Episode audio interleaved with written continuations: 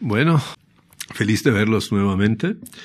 En la conferencia del martes eh, hemos hablado de las tres fuerzas que configuran el mundo, eh, la fuerza de lo que es, la fuerza de lo que debería ser y la fuerza de lo que es como debería ser, es decir, la fuerza del ejemplo. Eh, hemos hablado del mundo filosófico en el cual vivimos, de los desafíos planteados por el giro lingüístico y de la ventaja que un universalismo ejemplar uh, y no basado sobre principios nos ofrece. Y al final hemos hablado de la base sobre la cual se apoya la universalidad del ejemplo y del juicio, es decir, un sensus communis, hemos que hemos dicho que no podemos reducir al sentido común ni a una dotación uh, natural del ser humano. Hoy la tarea es uh, más simple, para decir, contestar la pregunta ¿qué es la política? En general, sí, ¿qué es la política? Uh, y cómo podemos utilizar lo que hemos dicho para reflexionar sobre la naturaleza de una actividad en la cual todos, aun simplemente como electores, siempre estamos involucrados. Yo fui motivado a escribir ese ensayo eh, no solamente por el hecho uh, de que gano mi vida como filósofo político, uh, sino también por una uh, experiencia singular particular. Una vez me pasó de asistir a una conferencia de un político muy famoso en Italia, jefe de un gran partido, ante antes eh, los estudiantes. Eh, y uno de los estudiantes, descarado, eh, se atrevió a preguntarle, honorable señor diputado, así, así, en su opinión, ¿qué es la política? Y yo vi este caballero, acostumbrado a todas las, rutinas del poder eh, y de la política, quedarse algunos momentos sin palabras.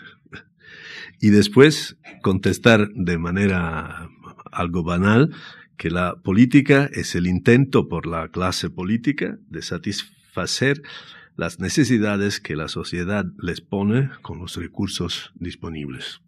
Y entonces me dice en aquel momento a mí mismo a ver si un filósofo puede arreglárselas mejor. Es que eh, voy, eh, lo que voy a tratar de hacer eh, ahora. Eh, definir lo que es política sin tomar una posición sobre política y aún menos en política es el desafío. Uh, reñirlo significa ofrecer una caracterización de la política que nadie pueda, como se suele decir, rechazar razonablemente como parcial, selectiva y restrictiva. Empujado por un ingenuo ímpetu pragmático, por el sentido común, yo he buscado en el diccionario Zingarelli, uno de los más eh, importantes en Italia, del, del idioma italiano, la famosa escalera de Wittgenstein de usar y tirar hacia el conocimiento. Y cuando vi en este diccionario muy importante la política definida como ciencia y arte de gobernar el Estado, yo tiré la escalera con desesperación aún antes de subir el primer peldaño y decidí eh, construirla yo solo. Entonces empiezo uh, por las tres premisas más ecuménicas que puedo imaginar. Primero, no existe ningún ser humano que no actúe y cuya acción no se incluya, aunque solo mentalmente, en una agrupación más amplia. Segunda premisa, uh, no hay actividad sin fines de acción y elección de los medios. Tercero, no hay armonía preestablecida eh, de los fines en la diversidad de los seres humanos y de los núcleos en los que viven su existencia. De aquí nace la política, de una imprescindible necesidad de coordinar los fines de la acción individual con los de la acción ajena cuando se vive en un núcleo común. Lo cual significa que la, política es partícipe de dos mundos, el mundo de los medios y los fines, pero también del mundo de lo que vale. Una doble afiliación que se refleja en la partición entre enfoques realistas y enfoques normativos en los que desde siempre se divide la reflexión filosófica en torno a la política. Procedamos punto por punto a examinar esas premisas. Primero, los seres humanos no viven aislados, sino en sociedad, y sobre esto están de acuerdo tanto quienes sostienen que hay que explicarlo sobre la base de la peculiar naturaleza social, es decir, de zon politikon, eh, del ser humano, de ser para la polis, eh, Aristóteles, Hegel, Marx. Eh, ¿Cómo están de acuerdo quienes sostienen que esto debe explicarse sobre la base de la conveniencia que presenta el hecho de vivir en sociedad para seres no especialmente propensos a vivir en sociedad, sino de varias maneras débiles, deseosos, irracionales. Gente como Hobbes, como Locke, como Rousseau. Además, cualquiera que sea nuestra antropología filosófica de partida y cualquiera que sea nuestra teoría de la acción, creo que nadie va a negar que cada ser humano, entre otras cosas, actúa de alguna manera. Y los que hablan de acción como algo diferente de un mero reflejo neurológico, inevitablemente presuponen la relevancia de las nociones de medios y fines.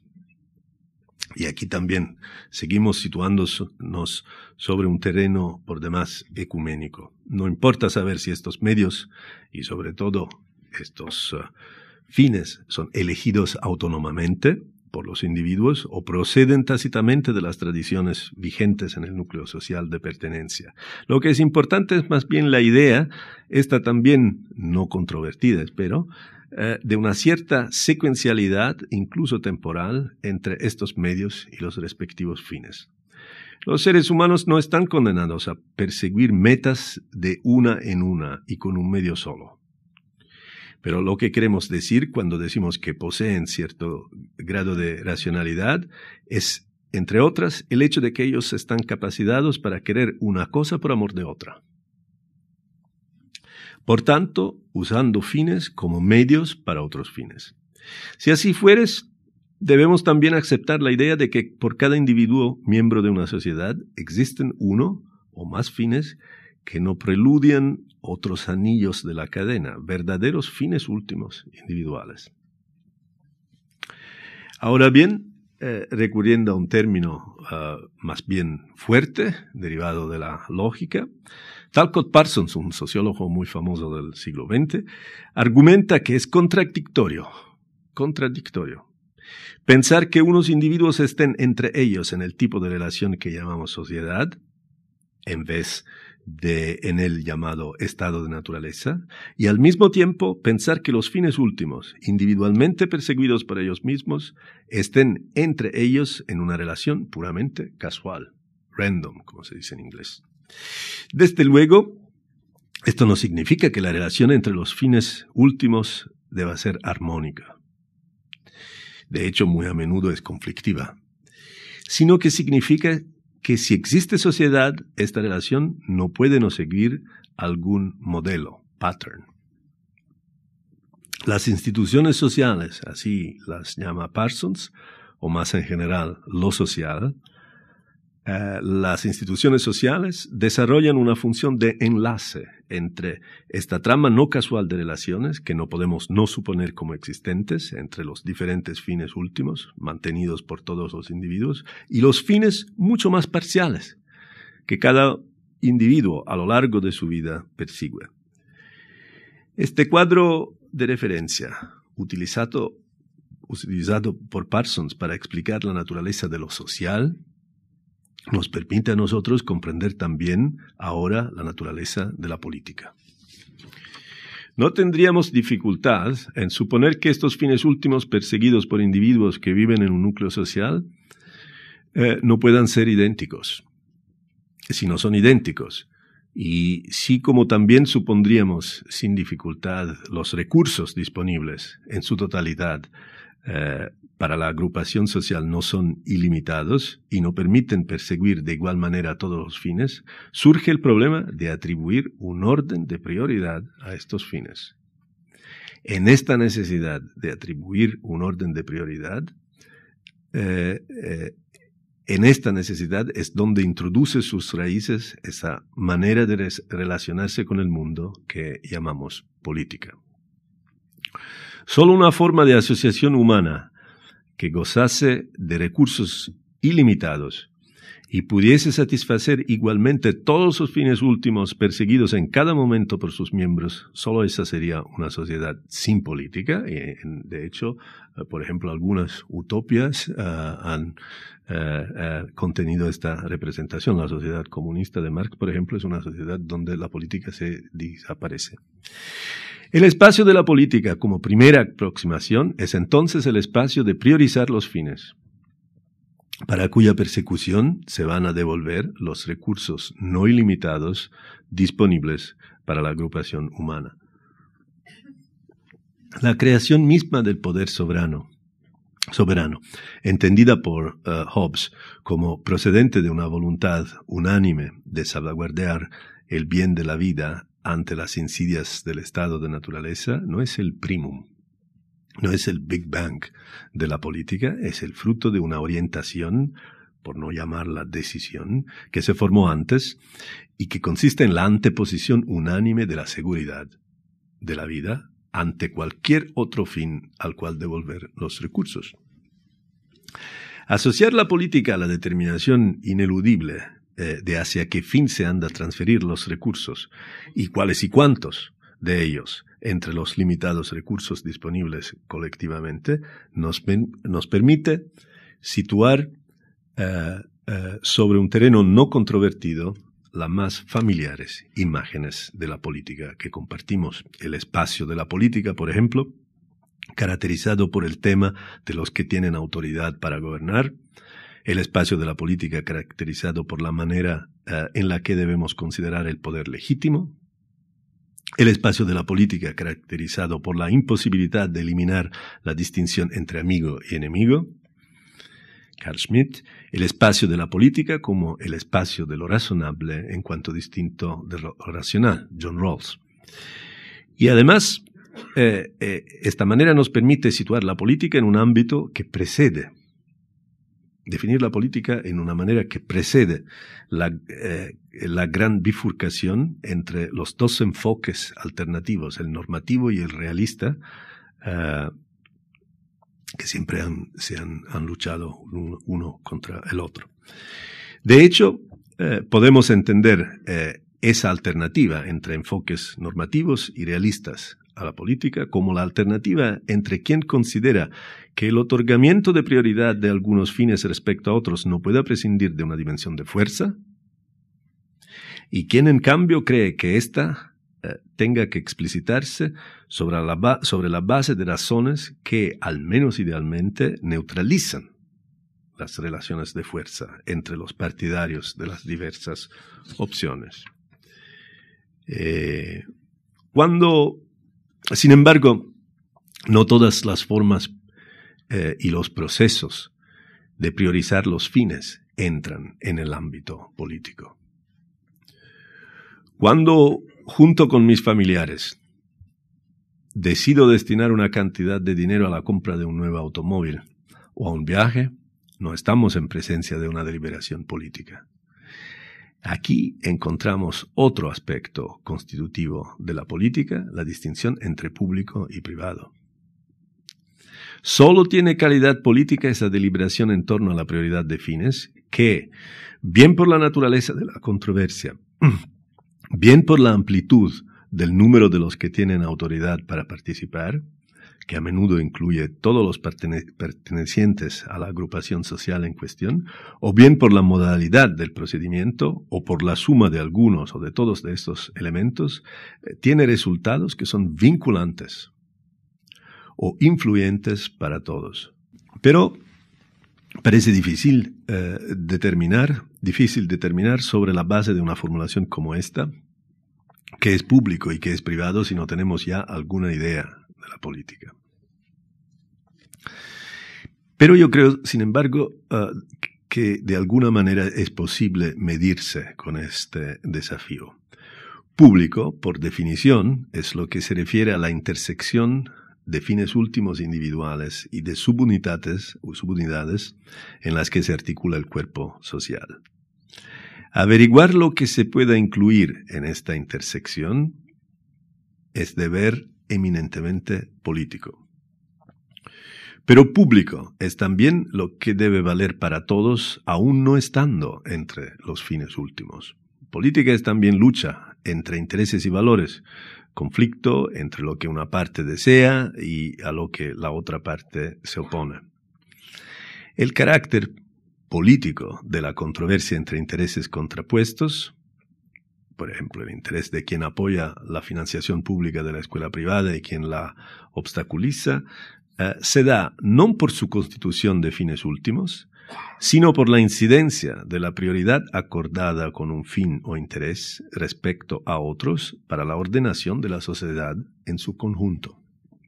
Si discuto en familia sobre qué compromiso de gasto debe tener prioridad, esto no es política. Pero si los representantes de los industriales discuten con los representantes de los trabajadores sobre las reglas para poder despedir, por ejemplo, esta es una controversia política, aunque, pueda concretarse fuera de una implicación de las instituciones del Estado. Y también en este caso, no estamos sino adelantando lo que filosofías políticas específicas articularán en su propio léxico.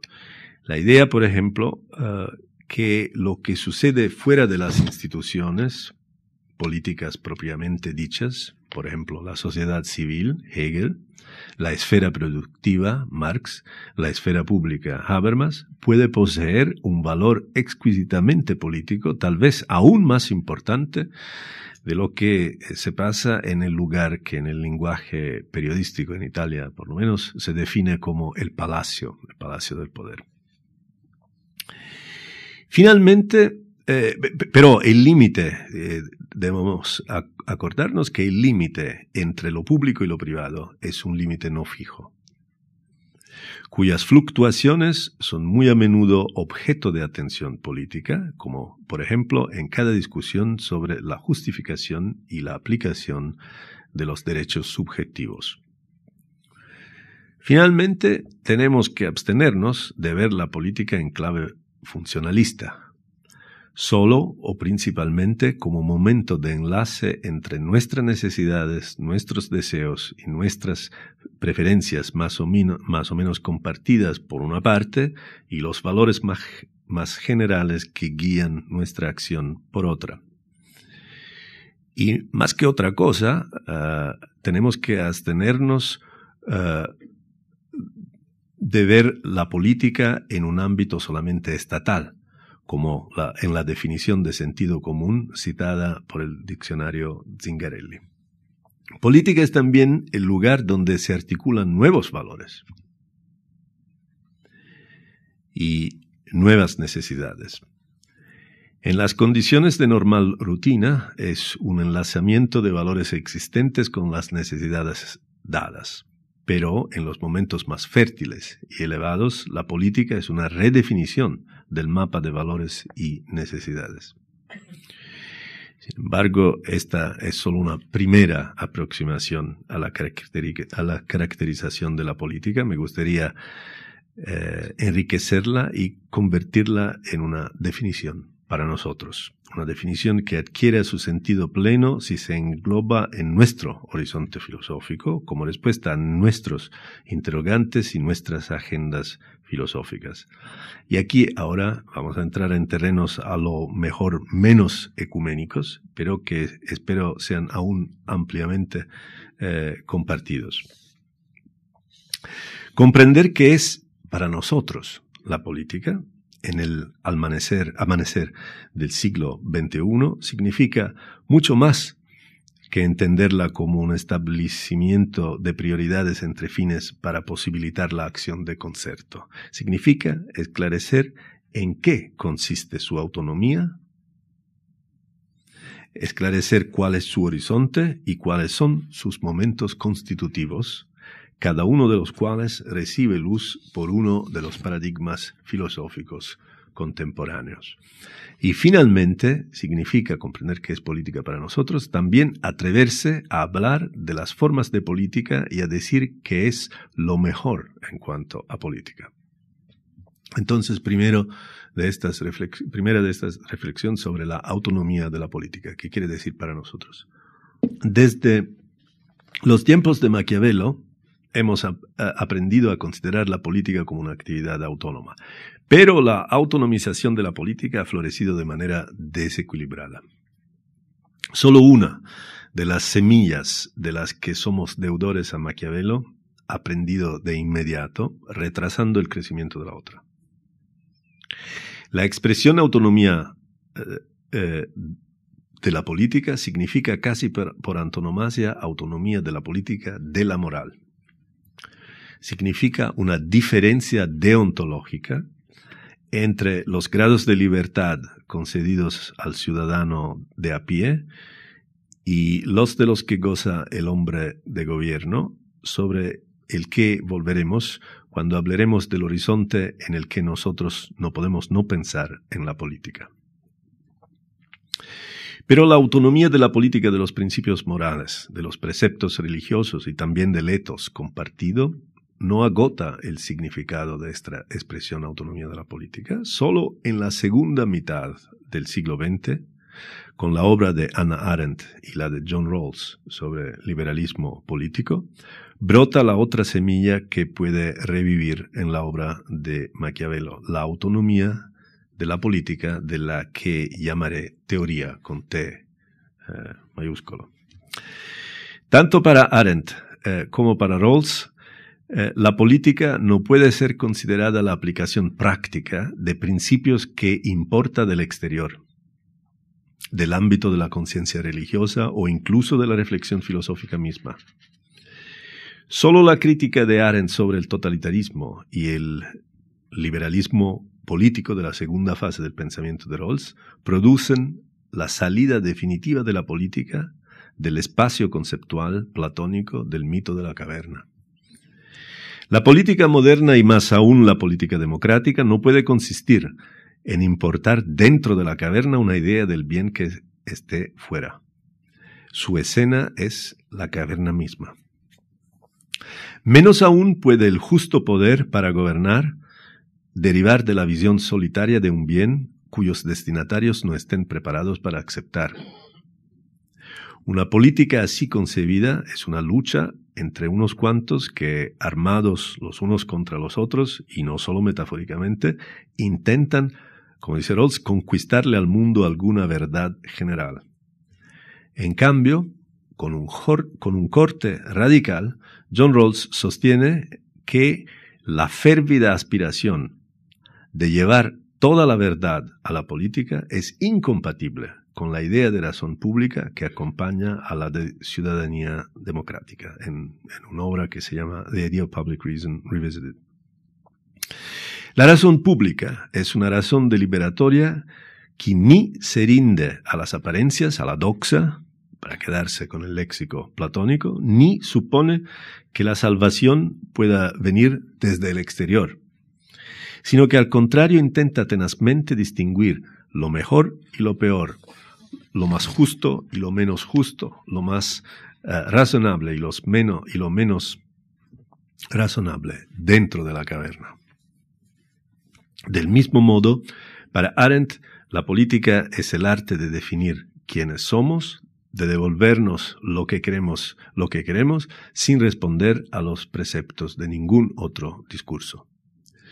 Por lo tanto, autonomía de la política significa que dentro de la política misma y, no fuera, fuera de él, ella, debemos encontrar juntos los estándares de lo que merece ser perseguido, perseguido en un marco de libertad en el que cada uno puede buscar y testimoniar su verdad filosófica, religiosa y existencial como mejor crea, convenciendo a cuanto más pueda con la fuerza de sus argumentos y de su ejemplo a condición que no pretenda añadirle el poder coercitivo del Estado, el cual se utiliza legítimamente, más que abusivamente, solo si está al servicio de una verdad, de una verdad compartida por todos, si bien más limitada, que la verdad, que la verdad completa.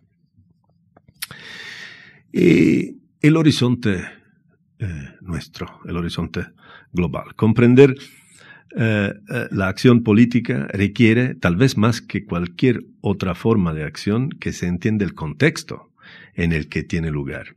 Una polis griega, un imperio, un feudo medieval, una libre comuna, un señorío renacentista, un Estado-nación, un mundo globalizado. Nuestro horizonte es el mundo globalizado. No se tarda nada en describirlo. Conlleva un despliegue total de una economía mundial de la que ningún país consigue aislarse, la formación de un sistema financiero global en el que las fluctuaciones de tipos, monedas y títulos desbaratan la capacidad de control de cualquier global player, incluido también el Federal Reserve Bank, eh, conlleva el nacimiento de riesgos ambientales que no conocen límites, la formación de olas migratorias que ningún Estado-nación puede, puede contrarrestar solo, eh, el alcance global de medios de comunicación masivos que contribuyen al incipiente asomarse de una esfera pública global que se expresa a su vez en términos de compasión, algunas veces, de indignación u otras emociones. Conlleva el crecimiento de una industria cultural que alcanza con sus productos al mundo entero y contribuye al nacimiento de una cultura pop eh, ya eh, global desde el principio. Eso es fácil. Mucho más difícil es entender cómo esta transformación influye sobre la naturaleza de la política. La primera tarea es la de, liberar la política de las trabas del nacionalismo metodológico. Se trata de volver a pensar no, no solo en las relaciones internacionales, sino en todas las categorías de la política, libertad, justicia, paz, legitimación y otras, volviendo a calibrarlas sobre eh, una escala ya de entrada global. La libertad de un solo país no tendría el mismo significado si no hubiese libertad en las relaciones entre los países del mundo. La justicia podría convertirse en algo diferente si no pensásemos en ella también como justicia distributiva entre varios países del mundo. La igualdad entre ciudadanos de un país asume un sentido distinto frente a las desigualdades existentes en el mundo. La paz en un área del mundo no es inmune a las repercusiones de las guerras que enfurecen en otra área. Lo que se considera un uso legítimo del poder en un solo país podría no pasar por el tamiz crítico de la comunidad internacional y perder por eso legitimidad en el país de origen. En este nuevo horizonte, donde, entre otras cosas, eh, e-, es en este nuevo horizonte eh, donde, entre otras cosas, hay que reflexionar sobre la autonomía de la política tal y como Maquiavelo nos se la enseñó. Si le preguntamos a Maquiavelo sobre las razones que justifican el mayor grado de libertad respecto a los principios de la moral de los que goza el hombre de gobierno en el ejercicio de sus funciones políticas, pero no el ciudadano de a pie, la respuesta que obtenemos está inscrita enteramente en ese horizonte de las comunas, de los señoríos, de los señoríos y de los estados-nación eh, en los que pensaba él la política. La diferencia deontológica se justifica con la circunstancia típica eh, de este horizonte de Westfalia, eh, por la que, mientras el común ciudadano tiene a disposición todo el amparo de la ley para ser recompensado por las injusticias sufridas por motivo de su respeto de la ley, el príncipe, en su obrar, no tiene a disposición algún mecanismo legal de compensación al que apelarse si de su seguimiento de los principios de la moral común debiese producirse un daño al Estado que gobierna o una ventaja para sus enemigos. Se da la circunstancia de que las relaciones entre estados están sumergidas en un estado de naturaleza aún intacto. Para justificar el hecho de que el príncipe en sus relaciones con otros príncipes está obligado estructural y no puntualmente a hacerse justicia a sí mismo y por lo tanto a justificar la plena y total autonomía de la política frente a la moral. Cuando nuestro horizonte de referencia cambia del sistema de los estados-nación eh, de Westfalia al mundo globalizado, con embriones de derecho e instituciones cosmopolitas, la relación entre política y moral tampoco se queda inmutada. Se desvanece esta presunción de la diferencia deontológica. A escala nacional, cada justificación de ella se colapsa como consecuencia de la capacidad concreta de actuar en cortes internacionales, reivindicaciones vinculadas a injusticias sufridas sin razón por un Estado. Pero también a escala supranacional ya no existe motivo alguno por el cual quien tenga la responsabilidad de instituciones cosmopolitas eh, deba gozar de la diferencia deontológica, dando que, por definición, en el mundo global ya no existe un exterior y una política exterior. Eh, por tanto, ni injusticias que la eh, no existen ni injusticias que la cosmópolis pueda sufrir, al menos hasta que nuestro planeta sea la única arena en la que se practique este, ese ejercicio llamado política. Voy a resumir uh, cuanto se ha dicho hasta aquí.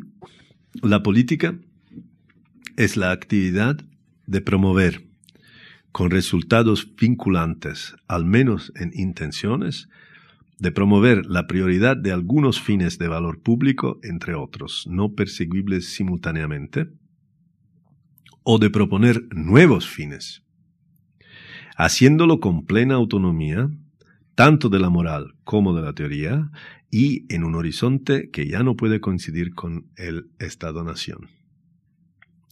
Esta idea general de política puede ser examinada ahora a partir de distintos puntos de vista, los cuales están anclados en diferentes posiciones filosóficas o paradigmas.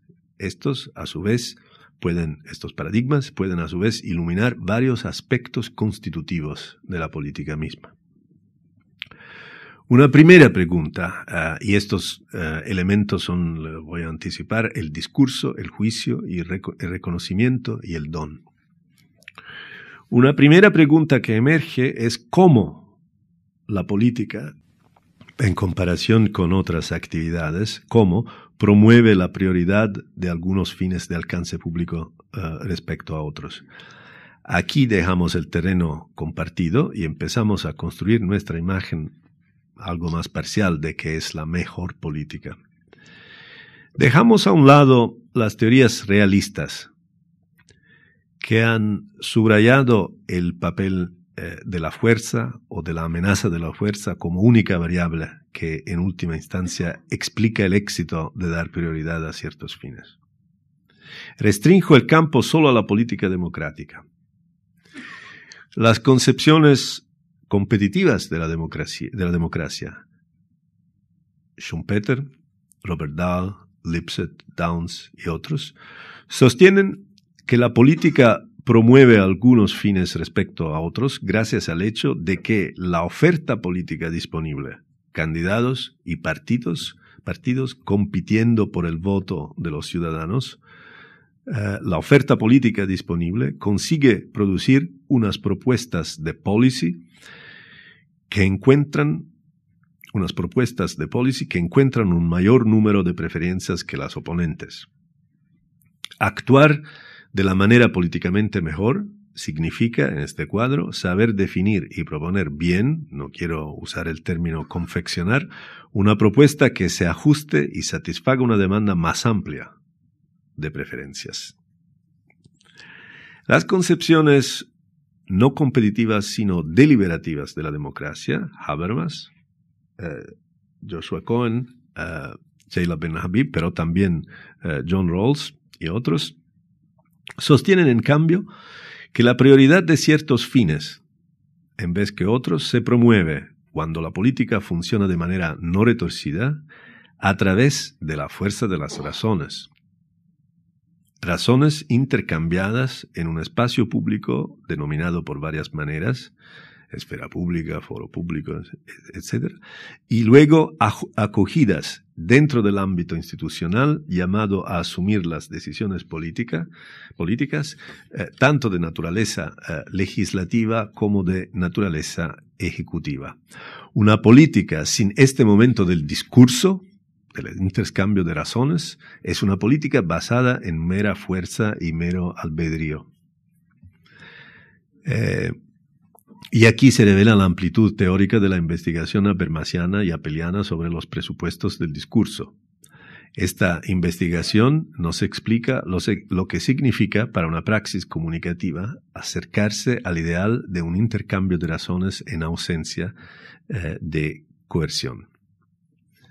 Al mismo tiempo, eh, la tesis, esta tesis de la imposibilidad de eliminar las razones del espacio de la política no ha de confundirse con la discutible tesis de la exclusividad de las razones. Política nunca es solo intercambio de razones a fin de cribar cuál es la mejor. Ni esto puede ser considerado como ideal regulativo, como algunos enfoques de la política de derivación kantiana parecen hacer, sin que falten otros elementos constitutivos eh, eh, de la política misma. Sin embargo, una política donde la prioridad de fines públicos se escribe discursivamente, solamente discursivamente, nunca se cerraría, nunca se cerraría sobre una decisión determinada si no interviniese un momento de juicio.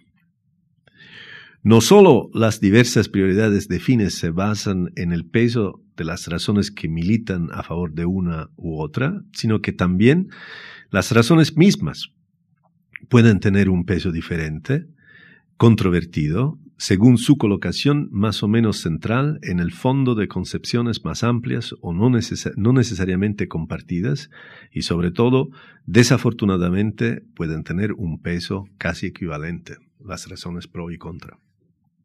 De hecho, la pesadilla de cada concepción solamente discursiva eh, de validez es el empate.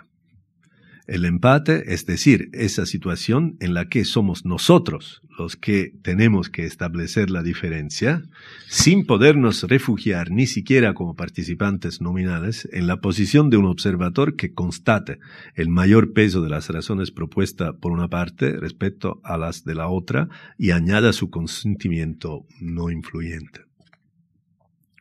Pero no hay necesidad de recurrir al caso extremo del empate, para admitir la constitucionalidad del momento del juicio en política.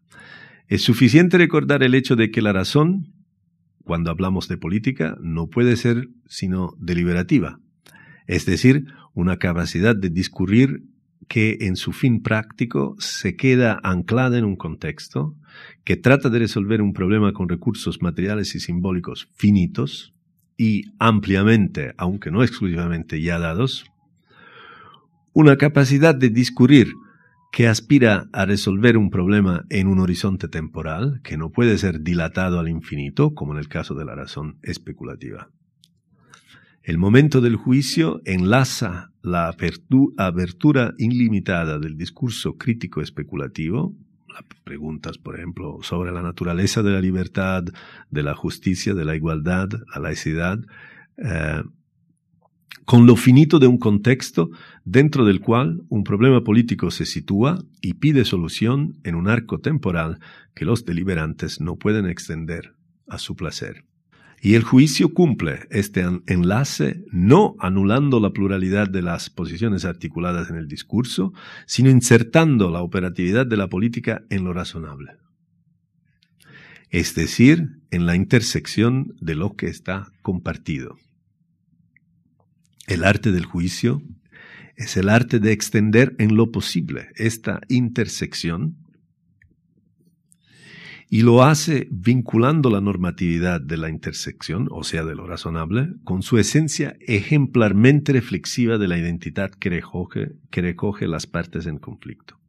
En esta ejemplaridad de la que está llena la normatividad de lo razonable, están las bases, en esta ejemplaridad están las bases de que todos, de acuerdo o desacuerdo, mayoría y minoría, eh, pueden reconocer la, legitimidad plena de una decisión política vinculante, pero no unánime. Tercero, eh, sin embargo, no hay política sin interlocutores. No hay discurso sin un un quién del discurso, un compañero de diálogo. No hay juicio sin destinatario del juicio, alguien por el cual se juzgue sobre algo. Y dado que, parece obvio tener que reiterarlo, dado que la política presupone que haya sociedad, es decir, que nosotros actuemos teniendo en la cabeza las representaciones, las necesidades, la voluntad y las reacciones de otros como nosotros, no hay política sin reconocimiento. También Napoleón, cuando afirmaba que Francia no necesita reconocimiento, está allí como el sol, hablaba a alguien. Y el reconocimiento entra en política como su momento constitutivo en tres, en, tres sentidos. En primer lugar, el reconocimiento es constitutivo en su valor casi trascendental, pues el reconocimiento del otro como sujeto, igual, dotado de intencionalidad como yo, es una condición de la posibilidad de acción social y por eso, mediatamente, de la condición política. Yo no realizo acciones sociales hacia animales o, cosas. Si las realizo es porque a través de los animales y las cosas me dirijo hacia otros sujetos humanos que reconozco como eh, símiles, como cuando, por ejemplo, acaricio al perro de un amigo, eh, o sustituyo el neumático pinchado del coche de alguien que conozco. Pero, pero en este primer sentido, el reconocimiento tiene importancia para la política Solo cuando la opresión política extrema niega a algunos, esclavos, judíos o torturados de Abu Ghraib, el reconocimiento de una unanimidad plena, es decir, cuando la política cae, por decirlo como uh, Margalit, por debajo del nivel de decencia.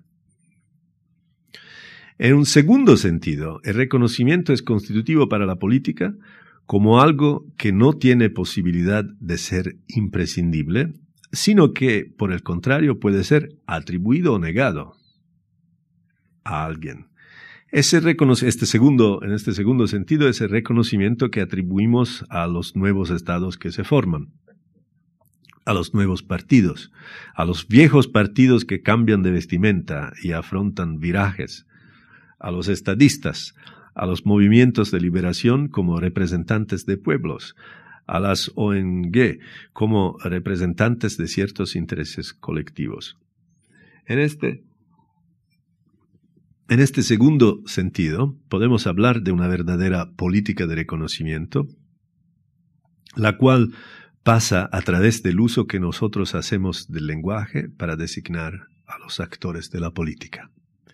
Cuando los combatientes islámicos iraquíes se vuelven insurgentes en el periódico El País, como pude leer, cuando los disidentes se vuelven freedom fighters, ahí descubrimos el poder de reconocimiento en política y hasta qué punto la criba de las razones y el obrar del juicio dependen del reconocimiento, de quien tenga autoridad para acceder al espacio de las razones y del juicio. Y finalmente, existe un tercer sentido un tercer sentido en el que el reconocimiento tiene importancia para la política. En la medida en que la política es algo diferente de una desinteresada búsqueda de la verdad, ya que sea verdad teórica o práctica, pero es un segmento de la razón deliberativa, es decir, de esa razón que filtra elecciones alternativas desde el punto de vista del bien, del bien templado por lo justo, entonces, de este punto de vista, quien plantea una tesis, quien plantea una tesis es tan importante como el contenido de la tesis. Desde este tercer punto de vista, reconocimiento se convierte en el término con el que marcamos la importancia de quien dice algo, además de la importancia de lo que se dice. No estamos en política, sino en otra práctica, si partimos de la tesis de que el significado de lo que se dice no tiene relación con la persona que lo dice. Una reflexión sobre el nexo entre política y reconocimiento tiene como su tercer ámbito la investigación en torno a lo que en general filosóficamente se puede afirmar sobre la relación entre locución y locutor, locutor, acción y actor. Finalmente, eh, intrínseco a la política es el momento de la donación. Puede parecer una afirmación paradójica, sobre todo en relación con una práctica que muy a menudo ha sido definida como la persecución racional estratégica de los fines colectivos. Pero la política no podría existir si no, si presupusiésemos una, una disponibilidad para ir más allá del sí del actor, ya sea individual o colectivo. Las presuposiciones de la acción conjunta, eh, sino que eh, eh, de las presuposiciones de la acción conjunta, más que solipsísticamente, imponen no solo que el otro esté dentro de mi horizonte cognitivo, sino que yo esté dispuesto a entrar en una relación, al menos temporalmente ofertante, con otra persona, para que yo pueda actuar de modo acorde allí donde eh, temporalmente ofertante significa en otro léxico una relación que incluye un momento de reciprocidad. Encontramos este presupuesto en los orígenes mismos de la conversación occidental sobre política, en la República de Platón, cuando Sócrates afirma, en contra de Trasímaco, que hasta una banda de ladrones, para que pueda actuar, debe presuponer eh, una actitud de reciprocidad en su interior. Encontramos este elemento cuando Montesquieu habla de la esencialidad del sentimiento político de la virtud para que una república pueda durar en el tiempo. Lo encontramos en la idea misma de lo razonable como contrapuesto a lo racional en John Rawls. Lo encontramos en la idea, eh, en la idea de Arendt de que la política nace cuando la preocupación por la vida individual es sustituida, sustituida por el amor por el mundo común.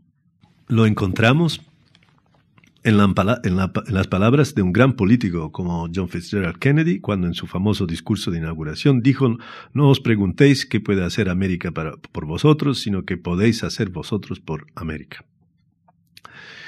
No hay que pensar que el momento de la reciprocidad es incompatible con el desinterés moderno por la donación, cuya gratuidad está garantizada por la infraestructura del intercambio. Por el contrario, desde los albores de la vida social, cada donación provoca su recíproco, y la cadena es pronto interrumpida por el incumplimiento de dicha obligación no escrita. Igualmente, la política es imposible si se reduce a la mera dimensión del discurso, del juicio y del reconocimiento de los demás. Con los demás, yo debo entrar en una dimensión que incluye la esperanza de reciprocidad en la donación clásica. El contenido esencial de la donación, política, la donación política por excelencia, es la donación de la confianza. La confianza en quien nos representa, la confianza en el aliado, la confianza en la buena fe del interlocutor, la confianza en el hecho de que el otro respetará los acuerdos. Sin confianza solo hay conflicto. No es posible la práctica de la política tal y como la hemos caracterizado hasta aquí. Y además no puede darse política si no tenemos confianza en la disponibilidad mutua para dar preferencia a los demás en la priorización de los fines, hasta la donación suprema, la, de la vida, eh, que a menudo ha requerido la política. Concluyo esta reconstrucción de los momentos constitutivos de la política con una referencia al tema más visiblemente ausente de esta conversación, cómo puede en una concepción de la política quedar ausente el, el papel del poder en la acción política. El punto que emerge aquí es que el poder político, si con este término queremos desde el punto de vista de Weber ah, expresar la capacidad de hacer que alguien haga algo que no haría espontáneamente y de hacérselo hacer en virtud de una creencia en la legitimidad del orden del que es destinatario, aquí interviene, eh, interviene de algún modo, eh, el poder político interviene de algún modo después, conceptualmente después de que el trabajo de la política, en el sentido aquí delineado de priorización de fines, haya sido cumplido. Es decir, después que cierta prioridad de fines compartidos haya sido establecida, por lo menos pro tempore. En un contexto de política democrática es a través del compartir los fines, aunque sea solo indirectamente, que surge la legitimidad de la obligación. Sin embargo, por otro lado, el poder como influencia, el poder como Macht, como lo llamaba Max Weber, también está presente y se inserta como variable que interviene en el proceso de selección de los fines. El poder como influencia, como Macht, es uno de los hechos imposibles de eliminar de la política, como el crimen es un componente imposible de eliminar de la acción social. No hay sociedad sin crimen. El delito se constituye como desviación de una norma, pero lo finito y la imperfección de nuestras creaciones humanas hace que no exista sociedad sin crimen, ni tampoco proceso político sin la sombra del poder como influencia, como Macht. No obstante, lo que importa es el papel que, que se ha asignado, teóricamente, filosóficamente, a dicho aspecto en la construcción del concepto de política. Y la elección aquí, en esta construcción del concepto de política, ha sido la de, la, de marginar este aspecto, un poder sin legitimidad, un poder que establezca los fines más que emanar de los fines, es un ruido de fondo que interfiere con el verdadero proceso político. Un poder sin legitimidad no puede reflejar la libertad, sino solo la arbitrariedad de la fuerza. Eh, la última consideración, ah, en las consideraciones expresadas hasta aquí, he intentado delinear la estructura esencial de la actividad que llamamos política, identificar algunos momentos constitutivos. Pero política no es no es solo esto. Me gustaría concluir echando una mirada a lo que la política puede ser en su mejor acepción. Muchas veces, muchas veces en el transcurso de su historia bimilenaria, la reflexión sobre política se ha enfocado en su enlazamiento con el mito y los símbolos.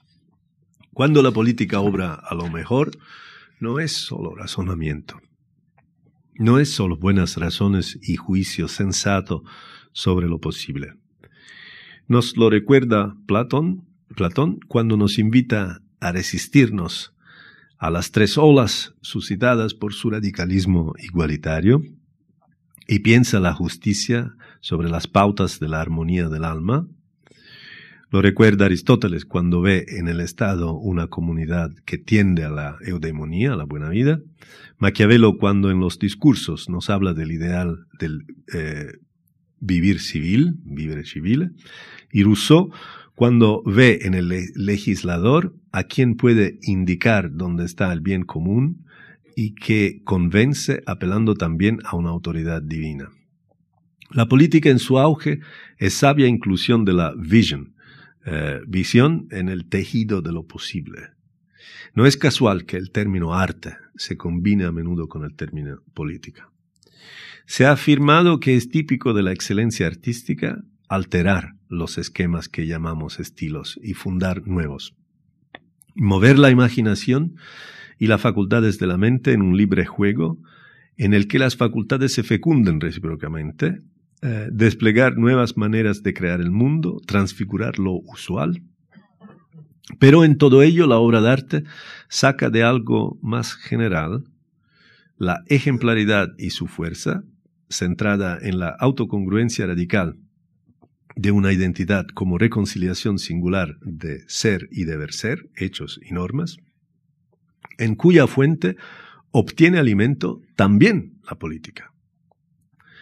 Las grandes articulaciones de la política que transforma el mundo.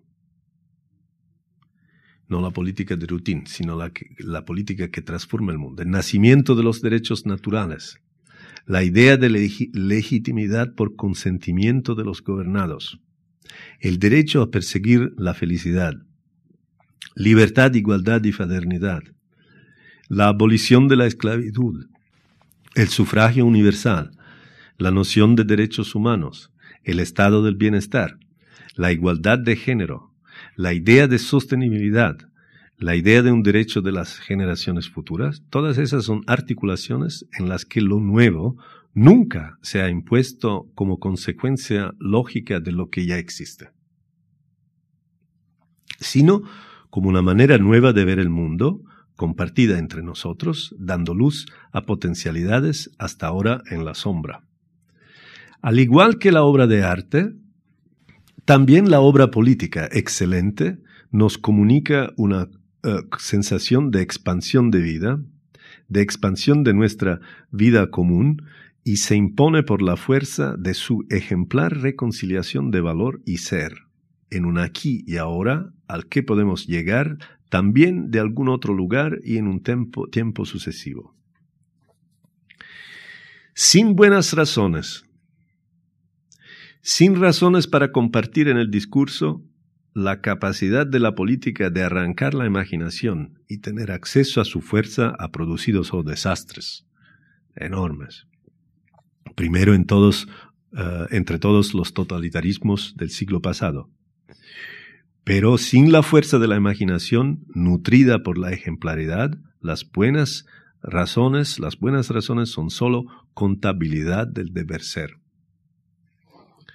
Por lo tanto, política en su auge es promover la prioridad de fines a la luz de razones capaces de mover nuestra imaginación.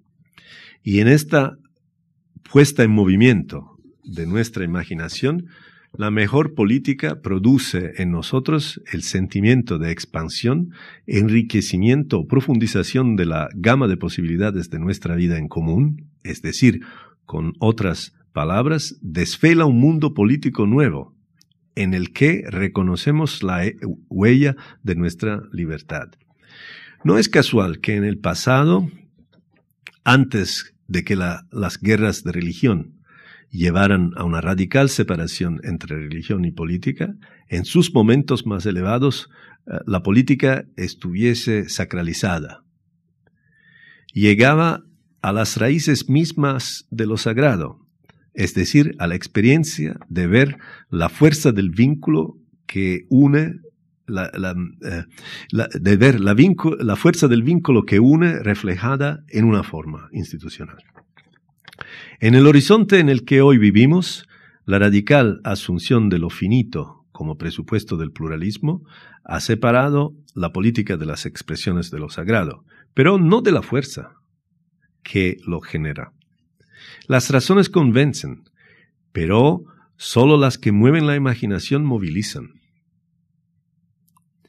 Y en esto la gran política mantiene algo del pasado. Su capacidad de movilizar está en, está en su promesa de inscribir la ejemplaridad de ciertas experiencias morales en las que realidad y valor se concilian. La primera entre todas, entre todas es la de la dignidad igual de todos los seres humanos, el rescate eh, de la humillación, la indignación por la eh, injusticia. Entonces, eh, la capacidad de movilizar de la buena política está en su promesa de inscribir la ejemplaridad de ciertas experiencias morales en las que realidad y valor se concilian en las formas, en las formas del vivir común. Esto es entonces mi concepto de la política. Esta es la escalera que está esperando a ser tirada. Gracias por su atención.